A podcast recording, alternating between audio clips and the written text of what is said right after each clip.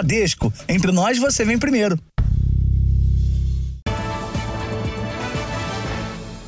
Olá, boa noite. Boa noite. Dados obtidos com exclusividade pelo Jornal da Record mostram que as cidades do interior de São Paulo concentram as maiores apreensões de crack no estado. Depois da capital, a região de Campinas foi a que teve o maior número de ocorrências, com um aumento de 13% nas apreensões.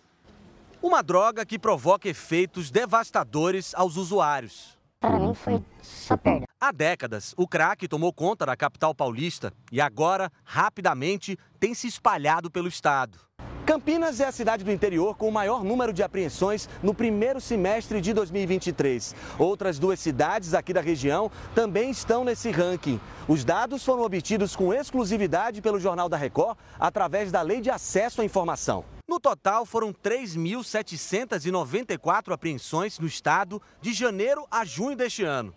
A capital paulista segue no topo da lista, mas chama a atenção que nenhuma outra cidade da região metropolitana aparece entre os municípios com mais apreensões. A Cracolândia é conhecida justamente por conta do turismo da droga. Então é natural que municípios próximos, que os usuários que vivam em municípios próximos, eles busquem esse turismo no Centro Histórico de São Paulo. Campinas é uma das principais cidades que tem sofrido com o aumento de usuários de crack. Assim como a Cracolândia paulistana, os dependentes consomem a droga no meio da rua. Os moradores estão assustados. Nesta imagem, um dos suspeitos usa uma ferramenta para quebrar o portão e invadir a casa. Depois das 8 horas, 10 horas da noite, eles começam a perambular pelo bairro, eles pulam muro, entram pelo telhado, roubam bicicleta, torneira, número de casa, sabe? E ninguém mais tem paz. Este homem está em tratamento contra o vício em crack. Ele viveu nas ruas de Campinas e chegou a ser preso. 36 anos, já teve três internações. No começo era uma maravilha. Era até, tudo é legal, tudo é bom. Só que as consequências que vão vindo com o decorrer do uso são absurdas. Por quantas vezes eu chorei pedindo que quero parar e não tinha condição. Eu não conseguia. Esse outro rapaz, que também busca se livrar do vício, chegou a vender coisas de casa para comprar a droga. Televisão, celular, tênis, e tudo por preço de nada para continuar mantendo o uso, porque chega uma hora que o salário não dá mais. Segundo dados da Secretaria de Segurança Pública, a região de Campinas teve um aumento de apreensão de entorpecentes, de prisões e de furtos. A Prefeitura de Campinas, em parceria com o governo do estado, oferece tratamentos gratuitos contra a dependência química. Para a coordenadora do Programa de Prevenção ao Uso de Drogas da cidade, o aumento dos dependentes químicos não atinge apenas pessoas em situação de rua. É um cenário que cada vez preocupa mais a gente, né, porque vem numa crescente né, é, o aumento do, dos usuários de drogas de uma forma geral. Está né, tá impactando é, não só os, os, em situação de rua, os moradores de rua, mas é, a gente percebeu também que os, os moradores em geral. Quem teve a vida devastada pelo crack, deixa o alerta. É um caminho sem volta, eu tenho essa certeza. Porque são aqueles três Cs que a gente fala, né? Cemitério, é, cadeia, instituição clínica, né? O Rio de Janeiro registrou em 24 horas confrontos violentos entre criminosos. Traficantes e milicianos trocaram tiros na disputa por territórios na Zona Oeste. Na mesma região, grupos milicianos rivais se enfrentaram e a polícia investiga se a morte de duas mulheres tem relação com esse tiroteio. Uma criança também acabou baleada. O carro alvejado por cerca de 30 tiros de fuzil passou por perícia. Dentro dele estavam duas mulheres e uma criança que acabaram atingidas. Tuane Roca Batalha morreu na hora. A amiga Stephanie Barros chegou a ser levada ao hospital, mas não resistiu. O filho dela, de 7 anos, foi atingido por um tiro no peito e está na UTI em estado grave. Ele é a 17ª criança baleada no Rio de Janeiro e região metropolitana este ano. Sete morreram. O tiroteio aconteceu nesta quinta-feira em Santa Cruz, na zona oeste da cidade. Segundo testemunhas, os disparos ocorreram no momento em que um miliciano cobrava taxas ilegais desta barbearia. Mesmo baleado, o criminoso conseguiu fugir. A polícia acredita que o caso tenha relação com uma disputa entre milicianos e investiga se o alvo dos disparos estava no mesmo carro das vítimas. O suspeito baleado faria parte de um grupo dissidente que tenta controlar a região. Só nas últimas 24 horas, pelo menos mais um grande confronto foi registrado na zona oeste do Rio, com moradores no meio do fogo cruzado. O tiroteio foi acompanhado da janela de casa. Eu vi o cara correndo. Meu Deus! Em Vila Valqueire, o confronto teria começado durante uma tentativa de invasão de milicianos a uma área dominada por traficantes. Este carro ficou no meio da troca de tiros. A polícia foi chamada, mas os disparos continuaram. Câmeras de segurança registraram o momento em que homens armados correm pelas ruas. Um deles parece estar ferido. Quando o dia amanheceu, deu para ver os vestígios de uma madrugada violenta. Uma granada, parceiro. Surreal. Em Vila Valqueira, hein? Repare nestes dois homens. Escondidos no teto de uma casa, usam máscaras, à espera de viaturas da PM. Quando o crime se instala, moradores ficam sem saída. Esta mulher, que prefere não mostrar o rosto, diz que foi expulsa de casa por traficantes.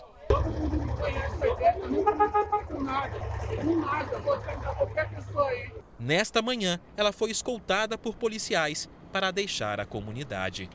As principais vítimas desse confronto são os moradores dessa comunidade. Essas balas perdidas em confrontos com fuzis de assalto, armas de alta letalidade, a alta velocidade desses projéteis pode alcançar de 3 km a 4 km de distância com força letal.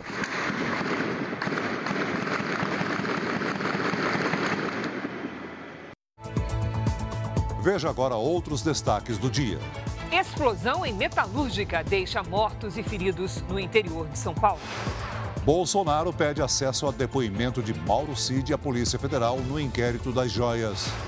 Ministro do Supremo, Roberto Barroso, manda bloquear mais de 800 mil reais do ministro das Comunicações.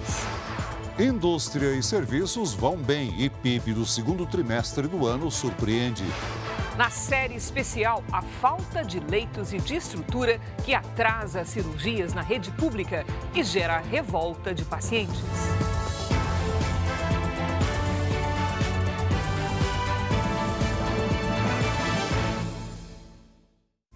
Oferecimento Consórcio Bradesco. Conquiste sua casa nova sem juros e sem entrada.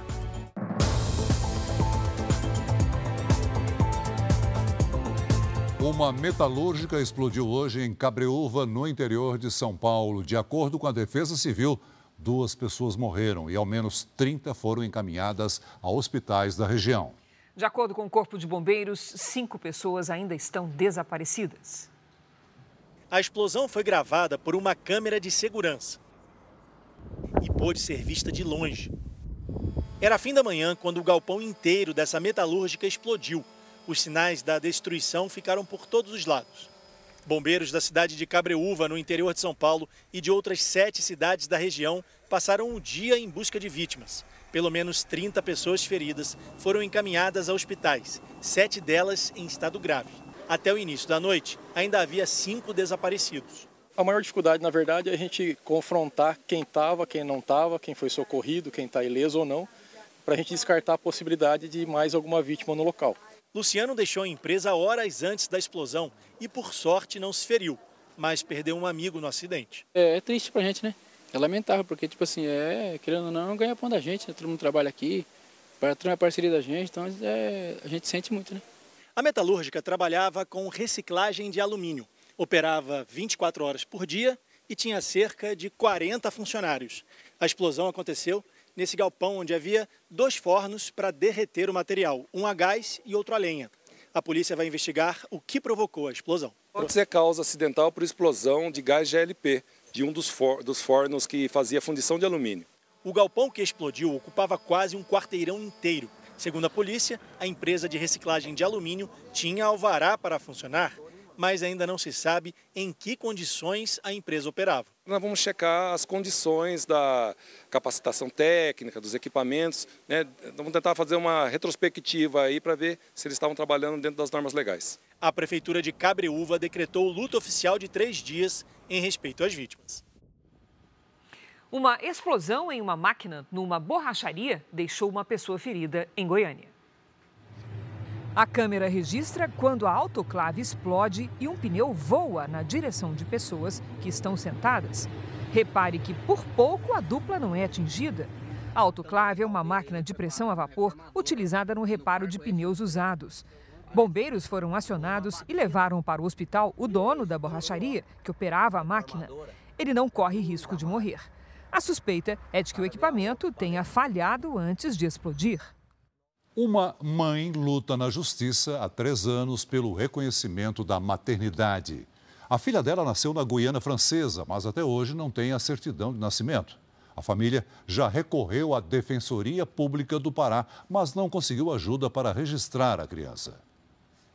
A paraense era imigrante legal na Guiana Francesa e, quando a filha nasceu em um hospital público, não fez o registro da criança com medo de ser deportada. Tem vídeo dela no hospital, tomando o primeiro banho.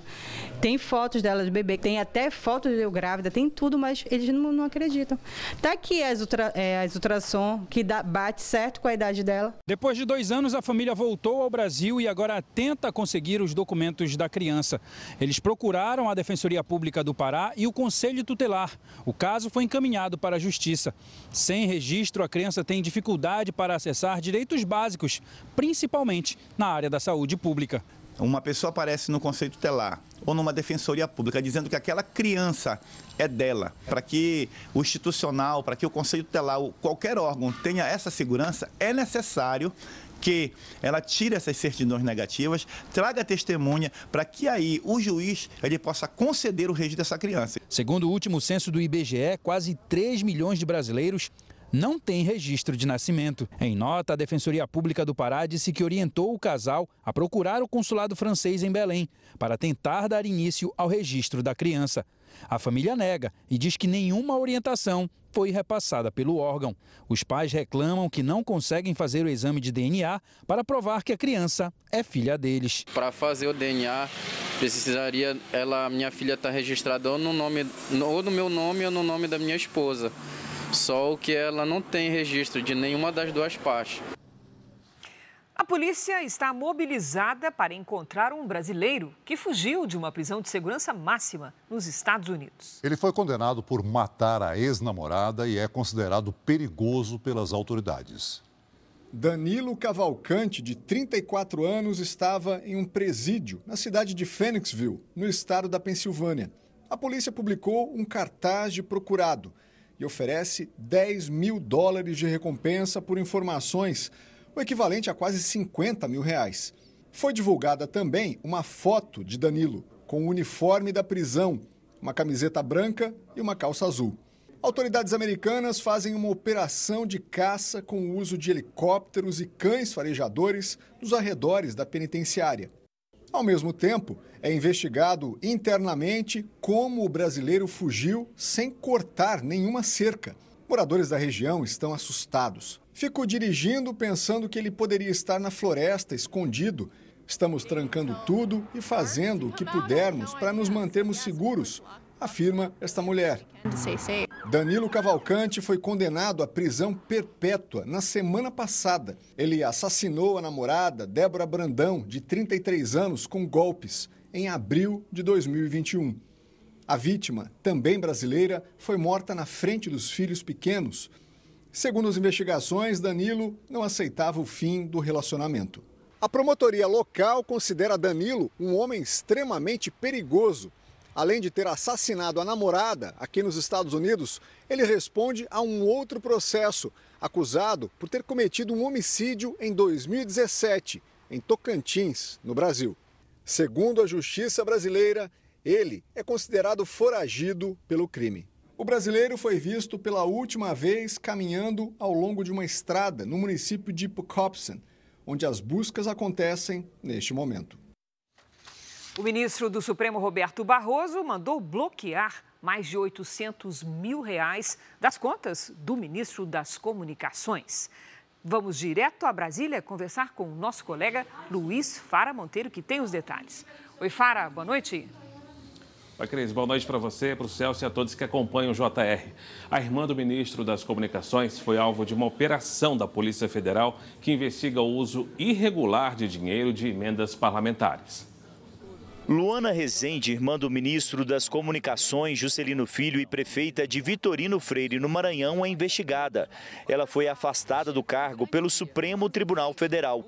Ao todo, foram cumpridos 12 mandados de busca e apreensão. Segundo a Polícia Federal, a relação entre indicações de emendas parlamentares feitas por Juscelino Filho quando era deputado com o aumento do patrimônio dos investigados. O dinheiro teria sido utilizado em obras de pavimentação no interior do Maranhão por meio de contratos fechados pela Codevasf, a Companhia de Desenvolvimento dos Vales do São Francisco e do Parnaíba. A operação foi autorizada pelo ministro do STF, Luiz Roberto Barroso. A Polícia Federal também queria fazer buscas em endereços ligados a Juscelino Filho, mas o pedido foi negado. Por outro lado, Barroso bloqueou 835 mil reais das contas do ministro das Comunicações. Juscelino Filho afirmou que vai provar que não há qualquer irregularidade nas indicações das emendas. Luana Rezende disse que a verdade será estabelecida e que está contribuindo com a justiça. A Codevasf também informou que colabora com as investigações e tem compromisso com os esclarecimentos dos fatos.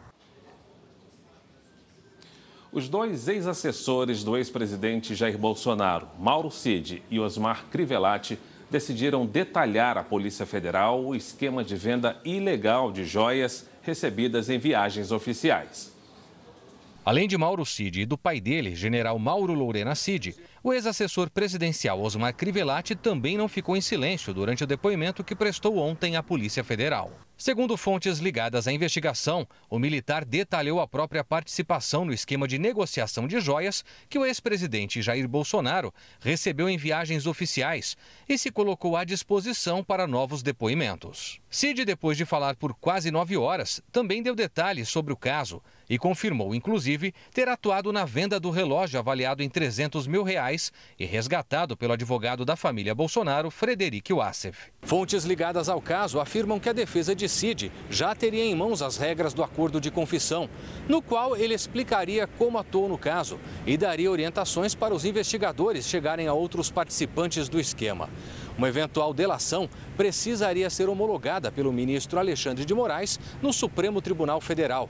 A defesa de Bolsonaro tenta tirar o caso da corte e já disse que vai levar ao plenário do STF o questionamento sobre a competência de Moraes para tocar as investigações.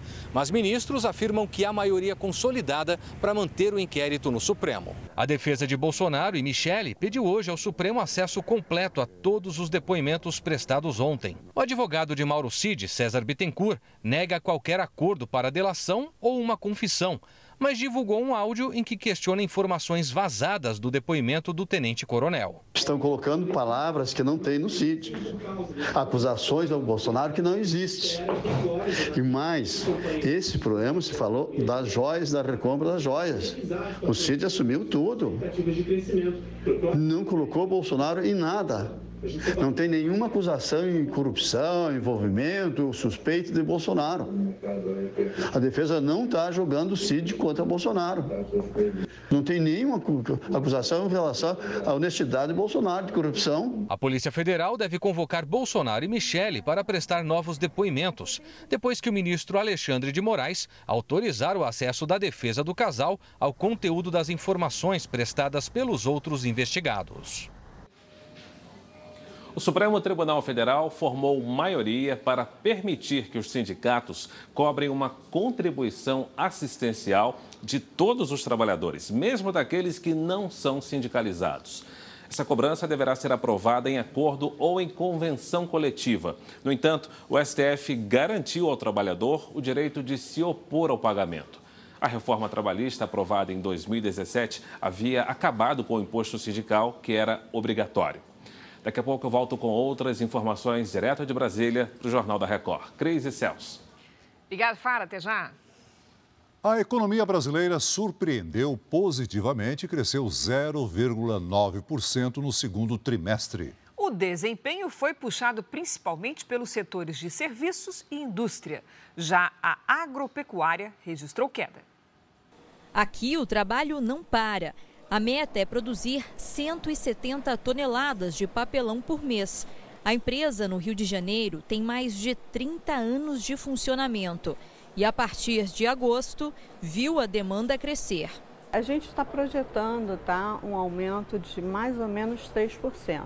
E a gente espera que isso aumente mais para a gente ter uma demanda maior, uma procura maior pelo, pelos nossos produtos. Né? A indústria de papelão é um termômetro da economia, pelo fato do material ser usado para transportar produtos. Se aqui as vendas vão bem, os indicadores da economia geralmente também apresentam alta. Foi o que aconteceu no segundo trimestre do ano. O produto interno bruto do Brasil cresceu 0,9% em relação aos três meses anteriores. Os números divulgados hoje pelo IBGE foram impulsionados pelo setor de serviços e pela indústria. Principalmente puxado pelo setor extrativo, que registrou um percentual de 8,8% de crescimento. Como grande parte disso vem do petróleo e do gás, o Rio de Janeiro foi muito importante para atingir essa marca, já que somos responsáveis por 4 quintos de toda a produção e extração do petróleo do país. Queda apenas na agropecuária, mas porque a base de comparação com o período anterior é elevada, quando o setor havia crescido 21%. No acumulado dos quatro trimestres encerrados em junho, o PIB subiu 3,2%. Esse é o oitavo resultado positivo para o indicador trimestral do PIB. O desempenho foi maior do que o esperado pelo mercado. Especialistas já preveem uma revisão do crescimento econômico para 2023. Segundo o último boletim divulgado pelo Banco Central no começo da semana, com a expectativa do mercado, a economia brasileira deveria crescer 2,31% este ano. Mas com o resultado divulgado hoje, já há quem aposte em alta de 3%. Esses resultados acima do que estava sendo esperado, eles ajudam né, a narrativa do governo de que realmente a economia, a atividade econômica tá, está melhor do que estava sendo esperado. Óbvio que a gente ainda tem alguns desafios, mas já é o segundo número seguido que está vindo acima do que estava sendo esperado pelo mercado. E isso com certeza dá um fôlego maior para o governo na sua agenda é, econômica. Para o ministro da Fazenda, o resultado foi uma grata surpresa. E a gente fica feliz que as projeções do início de, do ano, é, feitas pelo Ministério da Fazenda, que era um crescimento superior a 2% já no começo do ano, é, estão sendo superadas e o, o crescimento do PIB esse ano deve atingir a marca de 3%. Em entrevista ao Jornal da Record, o vice-presidente Geraldo Alckmin comemorou o resultado do PIB acima das expectativas e defendeu a queda nos juros para manter o crescimento da economia. Foi um bom crescimento, a expectativa era de crescer 0,3%, o PIB no segundo trimestre cresceu 0,9%, o que nos leva aí para perto de 3% o crescimento do PIB esse ano. Então, boa notícia. E puxado pela indústria. Foi a indústria que puxou, depois veio os serviços e o agro. O que precisa é cair os juros. Quer dizer, o Brasil está fazendo um milagre com uma taxa de juros que é a maior do mundo, taxa real, conseguir crescer. Faltam 22 dias para o início da primavera. Como é que vai ser o mês de setembro? Vamos saber com a Lidiane Sayuri. Oi, Lid, boa noite. Muitas flores para você também. flores e olha, uma estação temperamental. Setembro vai ser assim, igualzinho, feito a primavera mesmo. Cris, boa noite para você. Oi, Celso, muito boa noite. Boa noite a todos. No sul e nas áreas em azul do sudeste, tem previsão de chuva acima do normal. No restante do país, a quantidade de água não atinge a média, mas os temporais podem ocorrer de forma isolada. Agora, com relação ao calor, será bem parecido com agosto. Temperaturas acima da média em todos os estados. Neste momento, as imagens de satélite mostram muitas nuvens carregadas no sul do Brasil. Amanhã tem chance de chuva forte do Rio Grande do Sul até o interior de São Paulo. No centro-oeste, no litoral do Nordeste e no norte, chuvas passageiras. Em Florianópolis, sábado à tarde, com máxima de 21 graus. No Rio de Janeiro, faz até 33. Em Campo Grande, 34 e até 32 em Fortaleza. Em São Paulo, tem previsão de chuva no fim das tardes até segunda-feira. A chuva será isolada, mas onde cair pode ser forte. Máximas de 31, 32 e até 33 graus. Na terça-feira, muda tudo de novo. Tempo delivery para o Matheus, da cidade de Senador Guiomar, lá no Acre. Vamos lá. Oi, Matheus, boa noite. Olha, mesmo com chance de chuva, o calorão está garantido no fim de semana. No sábado e no domingo faz até 36 graus. Na segunda, 35.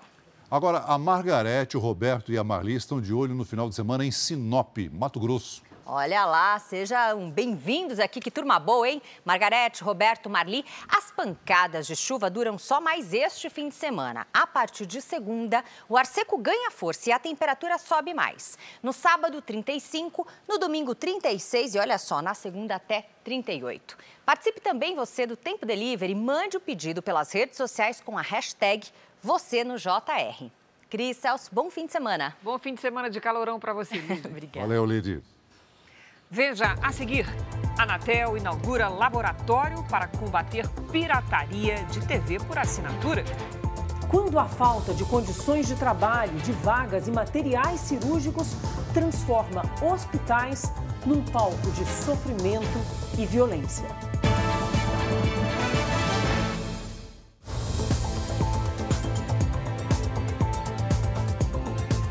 A Polícia Federal e o Ministério Público do Rio de Janeiro fizeram uma operação para desarticular um esquema criminoso ligado ao jogo do bicho. Os agentes estiveram em endereços de suspeitos de integrar a organização criminosa para cumprir 13 mandados de prisão preventiva e 19 de busca e apreensão. À frente do esquema, segundo a polícia, está Hilton Guimarães Jorge, de 81 anos, conhecido como Capitão Guimarães, considerado um dos principais contraventores do Rio. Ele é apontado como responsável pelo monopólio de jogos de azar e exploração de bingos clandestinos em municípios fluminenses e também no Espírito Santo. A investigação revelou que, para manter o domínio dos territórios, a organização praticava crimes como homicídios e ainda subornava funcionários públicos. De acordo com a Polícia Federal, as ordens partiam do próprio capitão Guimarães. A ação de hoje é um desdobramento da Operação Sicários, deflagrada pela Polícia Federal em dezembro do ano passado. O capitão Guimarães, que tinha sido detido na última operação, segue em prisão domiciliar. Outros 12 suspeitos foram presos hoje, incluindo dois policiais civis e três PMs. Mais de 600 mil reais em dinheiro foram apreendidos, além de documentos que serão analisados pela polícia. Procurada pelo Jornal da Record, a defesa de Ailton Guimarães Jorge não se manifestou. O apresentador Faustão, de 73 anos, deixou a UTI e foi transferido hoje para uma unidade de terapia semi-intensiva. De acordo com o último boletim médico, a função cardíaca permanece normal e ele segue em reabilitação. Fausto Silva passou por um transplante de coração no último domingo, em São Paulo. Em 2020, grandes incêndios queimaram 30% da área do Pantanal. O estudo do Instituto Nacional de Pesquisas Espaciais foi publicado numa revista científica internacional e mostra que o estrago é maior do que se imaginava. Hoje, brigadas do Corpo de Bombeiros estão na região combatendo novas queimadas. Há dias, o fogo consome uma área equivalente a 5 mil campos de futebol na região do Nabileque, local de difícil acesso no Pantanal de Mato Grosso do Sul. Segundo os bombeiros, o fogo foi controlado. Um novo estudo feito por cientistas do INPE, o Instituto Nacional de Pesquisas Espaciais, concluiu que quase 45 mil quilômetros quadrados de Pantanal foram consumidos pelo fogo nas queimadas de 2020, as maiores já registradas na região. Para chegar a essa conclusão, Os pesquisadores usaram recursos de satélite que têm uma precisão de até 96%. Os novos dados foram divulgados na revista científica internacional Fire e mostram que a situação foi ainda pior do que parecia. Há três anos, Luciana estava numa expedição pelo Pantanal quando o fogo chegou de repente. Quando a gente se viu, nós estávamos em meio ao fogo, tentando apagá-lo com as próprias mãos. Então a gente usou o que tinha, baldes, água, abafadores, mas nós não tínhamos treinamento nenhum. A comunidade também não tinha. Então foi assim na intuição é, de tentar salvar o território mesmo. Depois das queimadas de 2020, nas fazendas e reservas indígenas que estão em áreas mais isoladas do Pantanal, foram criadas brigadas voluntárias para conseguir dar uma resposta mais rápida no combate às chamas. Em locais por onde o fogo passou três anos atrás, áreas afetadas vêm sendo recuperadas por meio de um projeto de reflorestamento, ação desenvolvida em parceria com pesquisadores da Universidade Federal de Mato Grosso do Sul. Às vezes as plantas elas são coletadas e às vezes elas morrem por falta de água, por excesso de calor. Então é um acompanhamento muito longo. A restauração não é plantar e virar as costas. Você tem que dar manutenção na área, acompanhar aquela área para que ela realmente possa ser reestabelecida. Você já viu hoje aqui no Jornal da Record o vice-presidente Geraldo Alckmin defendendo a queda dos juros. Então vamos voltar a Brasília. Ô Fara, não foi só ele quem defendeu a queda da Selic, né? É isso mesmo, Celso. O presidente Lula também voltou a criticar hoje os juros e o presidente do Banco Central. Lula sugeriu que Roberto Campos Neto deve manter diálogo com o ex-presidente Jair Bolsonaro. Lula deu a declaração durante evento no Ceará. O presidente criticou o atual patamar da taxa básica de juros, que, embora tenha caído para 13,25% ao ano na última reunião do Banco Central, ainda está alta, segundo Lula. É importante vocês saberem: o presidente do Banco Central não foi indicado por nós, ele foi indicado pelo governo anterior. E o Banco Central agora é autônomo. Não tem mais interferência da presidência da República, que podia chamar o presidente do Banco Central e conversar. Esse cidadão, se ele conversa com alguém, não é comigo. Ele deve conversar com quem o indicou. Quem indicou Campos Neto para a presidência do Banco Central foi o ex-presidente Jair Bolsonaro. Procurado, o Banco Central não se pronunciou. Lula viajou para a região para participar de um evento comemorativo de programas de microcrédito produtivo do Banco do Nordeste. No evento, o presidente defendeu que os bancos públicos precisam emprestar dinheiro a juros baixos para estimular a economia e o empreendedorismo. A gente não pode ter medo de emprestar dinheiro para pobre se a gente tiver um compromisso de ajudá-los a desenvolver aquilo que ele pode fazer e não é apenas as pessoas que trabalham. Hoje no Brasil, companheiros, tem milhões de mulheres e homens que não querem mais trabalhar de carteira assinada. Eles não querem ter chefe dando pitaco na vida deles. Eles querem ser empreendedores. Eles querem trabalhar por conta própria. E quem é que pode ajudá-los, se não o Estado, com os seus bancos públicos, que pode dar o primeiro voto de confiança nessas pessoas? Do Ceará, Lula seguiu viagem para o interior do Rio Grande do Norte, onde visitou as obras do ramal Apodi, que faz parte do projeto de integração do Rio São Francisco. Eu fico por aqui e devolvo a vocês aí em São Paulo, Cris e Celso. Obrigado, Fara. O Programa Social Universal nos Presídios promoveu hoje a formatura de mais de mil detentos em cursos de capacitação profissional em penitenciárias de São Paulo. Foi uma cerimônia de formatura como muitos sonham em ter. Tapete vermelho, toga completa, diplomas, música e a emoção de quem acaba de concluir um curso dentro de uma penitenciária, sob os olhares atentos de outras presas.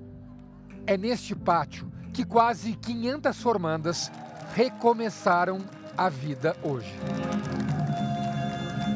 Vai me ajudar muito, eu, eu me sinto uma nova pessoa, abrir os meus olhos, é, adquirir conhecimento. Eu agradeço essa oportunidade. A formatura na penitenciária feminina de Santana, na capital paulista, aconteceu simultaneamente com outras nove unidades prisionais por todo o estado de São Paulo. Foram mais de mil reeducandos formados em um só dia. Eu tinha é, planos de sair e continuar na mesma vida errada. Hoje não, eu conheci Jesus e além de conhecer Jesus, sou, sou formada em Brigadeiro Gourmet. Os detentos podem se profissionalizar por meio de cursos oferecidos pela Universal nos presídios. Daqui vão sair eletricistas, pintores, promotores de venda, confeiteiros e empreendedores. Além da palavra de Deus, que é o principal, que é o fundamental, que muda a vida de uma pessoa, a igreja ela agrega projetos como esse de formação profissional, com qualificação, para que no egresso dela a sociedade ela tenha oportunidade não apenas no mercado de trabalho como um empregado, mas ela também possa se tornar um funcional, um, um profissional qualificado, trabalhar por conta própria. É chegar onde nem sempre o Estado consegue. Eu tenho certeza que vai fazer renascer muitas delas, na maioria delas, a autoconfiança e o, a certeza de que o recomeço é possível. A iniciativa já beneficiou mais de 5 mil apenados de janeiro até hoje, só no estado de São Paulo. Mas as formaturas seguem nos próximos meses. A expectativa é encerrar o ano com 8 mil diplomas entregues. O diploma dos cursos da Universal nos Presídios tem certificação nacional, emitido por uma faculdade, e vai ser uma ferramenta contra o preconceito. A cerimônia de hoje foi acompanhada por um representante da Secretaria de Segurança Pública do Paraná. Nós queremos trazer esse modelo para o Paraná para poder ampliar aquilo que é feito no Estado. Dona Valdenir percorreu sete horas de estrada. Veio do interior de São Paulo para ver a filha, presa por tráfico, ganhar uma nova chance. Fiquei contente de saber que ela está querendo mudar. Veja a seguir: aumento dos preços dos combustíveis vai impactar no setor de alimentos. Profissionais da saúde como essa mulher denunciam uma situação precária, não só para os pacientes, mas também para quem trabalha em hospitais públicos.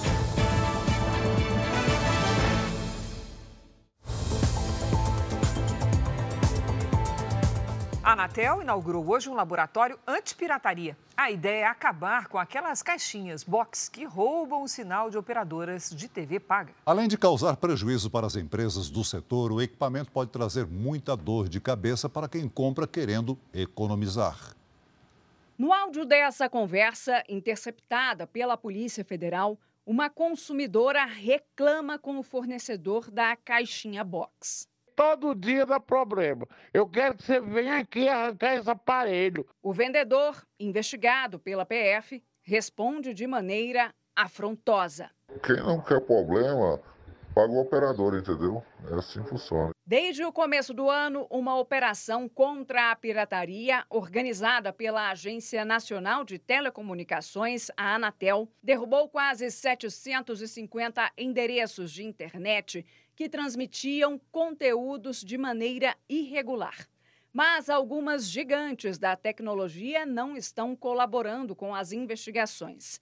E o caso pode parar na justiça. Nós temos aproximadamente quatro empresas que ainda estão dificultando o, o nosso trabalho, é, mas enfim, não, não corresponderam e eu determinei que a Superintendência de Fiscalização da agência tome caminhos mais rígidos para sancionamentos previstos na lei. Metade da população brasileira que consome conteúdo pela internet faz isso de forma clandestina. O dado é da Agência Nacional de Telecomunicações. Segundo empresas do setor, esses decodificadores causam prejuízos de aproximadamente 15 bilhões de reais por ano. Além disso, quem compra esse tipo de decodificador está sendo prejudicado é que essas caixinhas podem roubar informações de qualquer aparelho conectado à mesma rede de internet. Para melhorar o combate à pirataria, a Anatel inaugurou hoje este laboratório em Brasília. É desta sala que vai ser monitorada a forma como essas caixas box roubam sinal de canais pagos e transmitem conteúdo pirata. Essa sala vai ser uma sala de inteligência para a gente identificar os IPs, né, os, os, os, endereços de internet, onde está sendo disponibilizado isso, para que a gente possa determinar as empresas de telecomunicações o bloqueio disso. Então, assim, para impedir que a, a, essa, essa pirataria aconteça. Outra agência responsável por proteger o direito autoral deve começar a ajudar a monitorar a pirataria na internet. Nesta semana, a Comissão de Comunicação e Direitos Digitais do Senado fortaleceu o papel da Agência Nacional do Cinema.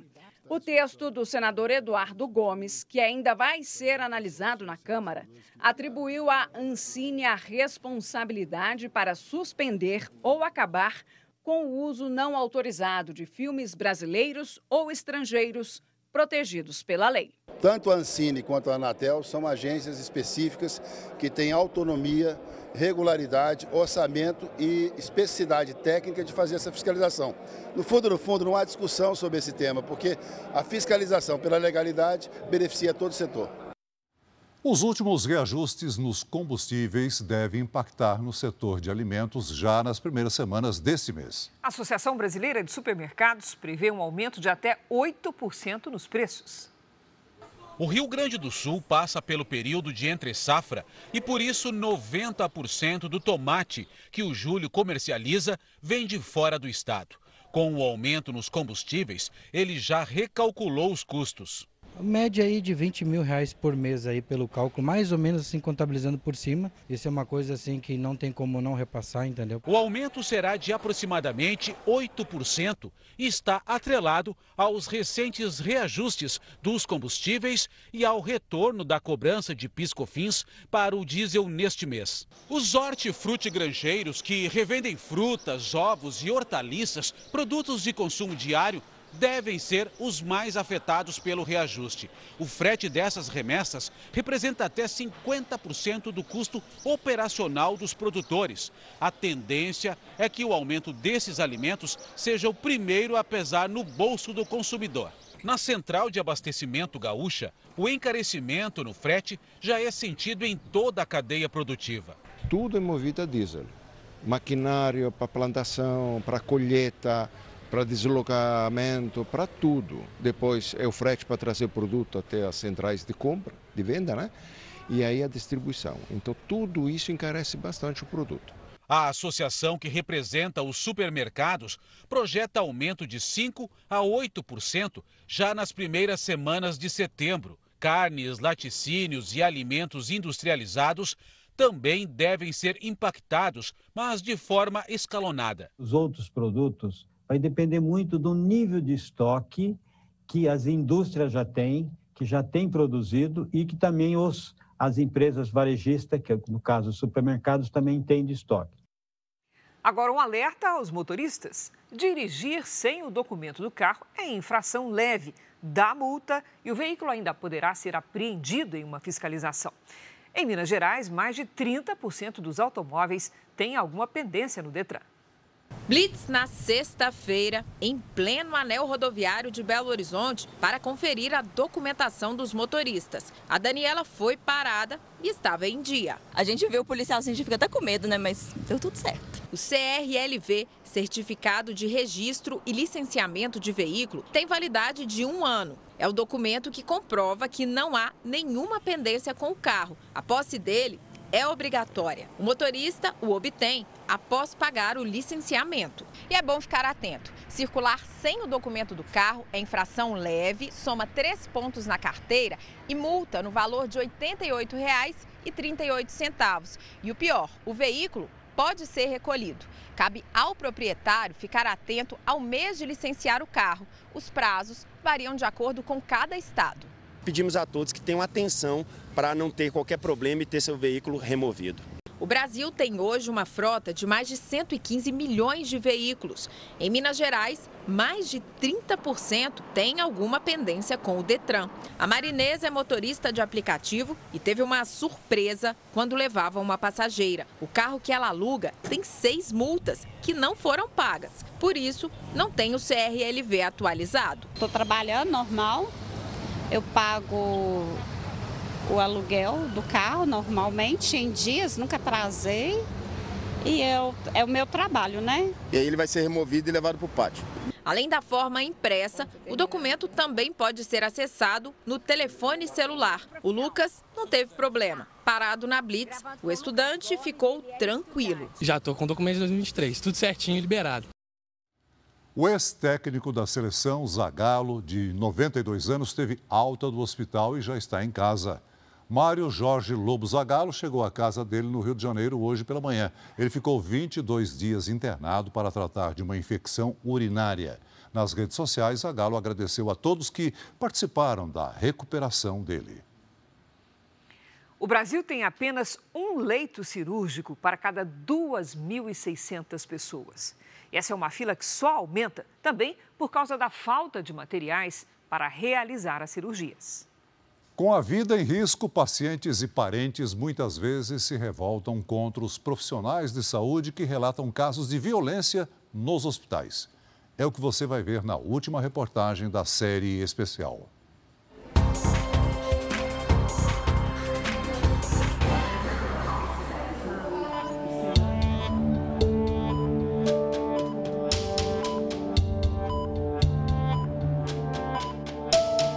Depois de consultas atrás de consultas, exames sem fim e hospitais lotados, a demora para fazer a cirurgia. A frustração com mais um adiamento quando finalmente parecia ter chegado a hora. Já entrou no, no centro cirúrgico já três vezes. Hoje mesmo ele já saiu do centro cirúrgico. Quando a jornada por unidades de saúde e a fila sem prazo para acabar encontram a falta de estrutura, de insumos básicos e de uma vaga, o resultado pode ser uma explosão de fúria, a violência.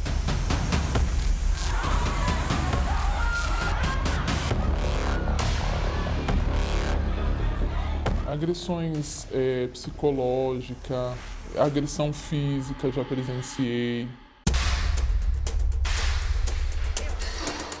Essa enfermeira que não quer mostrar o rosto revela como é a convivência com pacientes e acompanhantes que não aguentam mais esperar pelas cirurgias eletivas.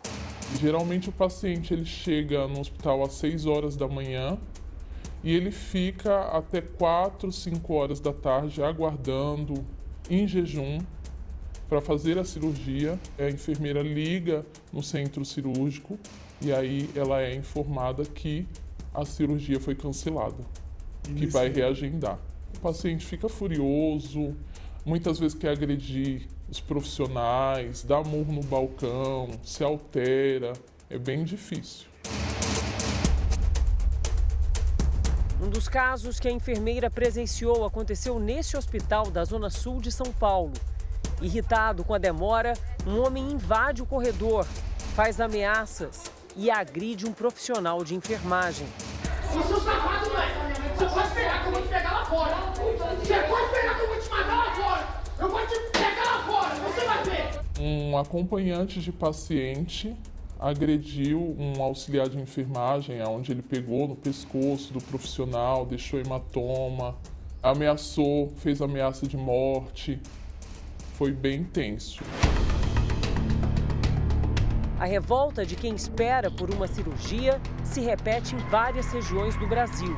Falta médico, falta enfermeiro, falta material. Não tem médico, não tem remédio, não tem nada. O primeiro problema é pela falta de insumos, falta de estrutura nos locais de trabalho, daí falta das condições necessárias para conseguir exercer, fazer as cirurgias, fazer os procedimentos e muitas vezes as complicações vão ser muito mais frequentes por essa falta de estrutura. Outro problema é a falta de leitos para suprir a fila de mais de um milhão de brasileiros que precisam da cirurgia eletiva. Nós não temos ainda uma quantidade de leitos para abrigar todo mundo, nós temos um problema muito sério que é a concentração de pacientes na mesma cidade ou na mesma região. Acaba tendo aquele acúmulo lamentável de pessoas em macas, em corredores. Isso acaba sendo complicado também. Mais pacientes, menos vagas disponíveis no SUS. Hoje, na rede pública, existe um leito cirúrgico para cada 2.600 brasileiros, o que transforma os hospitais num palco de impaciência para quem espera por uma cirurgia e de insegurança para profissionais da saúde. Uma pesquisa realizada no estado de São Paulo mostra que quase 60% dos enfermeiros já sofreram algum tipo de violência no trabalho. Entre os médicos, esse número é de quase 55%, a maioria enquanto atuava no SUS. O que a gente vê é que quanto mais a gente está em uma situação de agravo da saúde, quanto mais o sistema está superlotado, está difícil de ser feito atendimento, mais agressões acontecem. Como vai se aumentar o número de cirurgias seletivas se a gente diminui progressivamente a estrutura instalada do SUS? O Programa Nacional de Redução das Filas de Cirurgias Eletivas começou em fevereiro de 2023 Segundo o Ministério da Saúde, de março a junho deste ano, foram realizados mais de 1 milhão e 400 mil procedimentos desse tipo no país, alta de 20% em relação ao mesmo período de 2022. É uma preocupação imensa que a gente tenha uma transparência nas filas.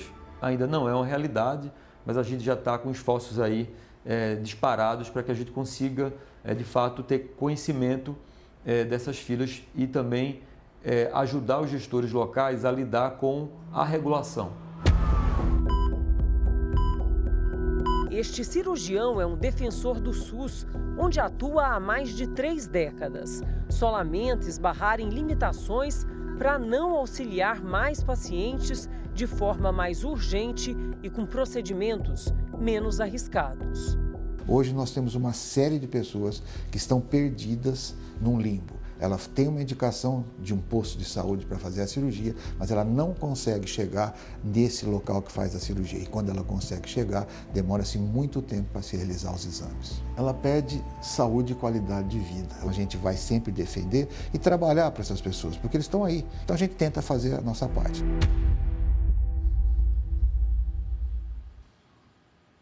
Em nota, a Secretaria Estadual de Saúde de São Paulo disse que lamenta e repudia casos de agressões envolvendo funcionários do hospital citado na reportagem e informou que presta apoio aos profissionais que são vítimas de violência durante o trabalho. Essa edição termina aqui e à meia-noite e meia tem mais Jornal da Record. E que agora, com a série Reis, e logo depois de Jesus, tem episódio inédito de Quilos Mortais. Record 70 anos tem a sua cara. Boa noite. Ótima noite, bom final de semana para você.